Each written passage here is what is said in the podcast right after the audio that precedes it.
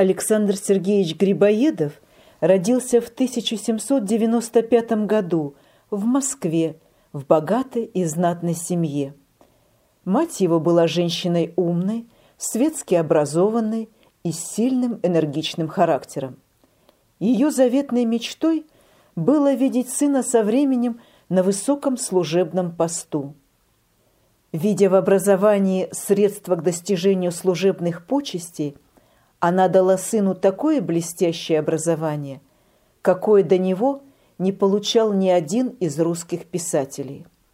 Еще в детстве Грибоедов великолепно усвоил новые языки – французский, немецкий, английский, итальянский.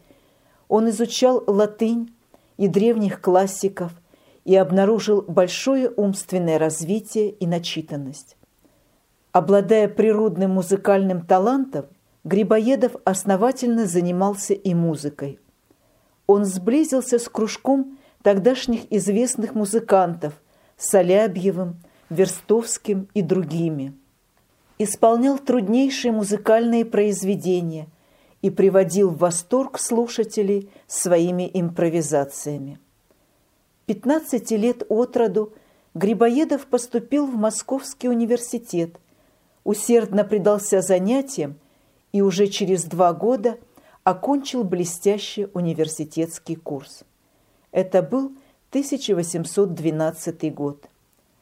Охваченный чувством патриотизма, Грибоедов поступил в гусарский полк, но непосредственного участия в сражениях не принимал. Пробыв в ополчении четыре года и выйдя потом в отставку, Грибоедов принялся было за литературу, но мать его не хотела и слушать о литературных занятиях, а думала только о блестящей служебной карьере сына – по дипломатической части. По настоянию матери и родных Грибоедов поступил на службу в коллегию иностранных дел и вскоре был переведен в Персию секретарем при посольстве. Он очень деятельно работал на новом месте служения и в это время в совершенстве изучил персидский и арабский языки.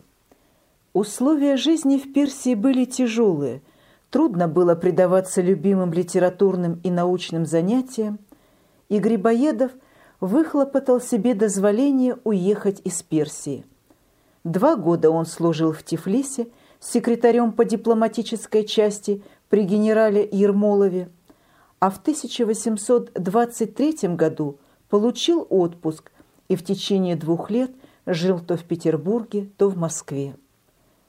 По настоянию матери – Грибоедов снова отправился на Кавказ, где состоял при генерале Паскевиче, родственнике Грибоедовых.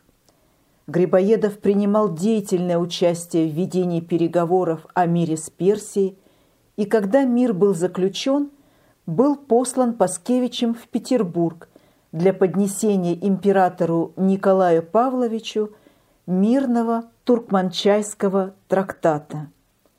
Осыпанный высочайшими милостями, Грибоедов был назначен в 1828 году полномочным министром при Персидском дворе. С тяжелыми предчувствиями отправился Грибоедов в Тегеран.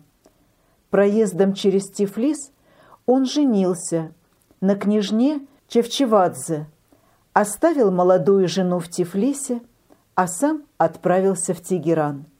Настроение его было мрачное. «Я не ворочусь оттуда», — говорил он. «Не оставляйте костей моих в Персии, похороните в Грузии». Роковое предчувствие Грибоедова скоро сбылось. 30 января 1829 года он был убит, возмутившейся персидской чернью, так как не желал выдать русских пленных, укрывшихся в помещении посольства. Грибоедов перевел и написал несколько пьес, но славу он приобрел своей комедии «Горе от ума».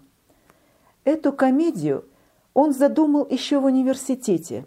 Затем она писалась в различных местах, а закончена была в 1824 году. Последние действия были написаны в имении Бигичева, друга писателя. Комедия пошла по рукам в тысячах списков, и скоро вся Россия знала ее практически наизусть. Впервые «Горе от ума» было сыграно в Петербурге в 1831 году, уже после смерти Грибоедова. Комедия «Горе от ума» до настоящего времени сохранила свою свежесть и живучесть. Она живет нетленной жизнью, переживет еще много эпох и не утратит своей жизненности.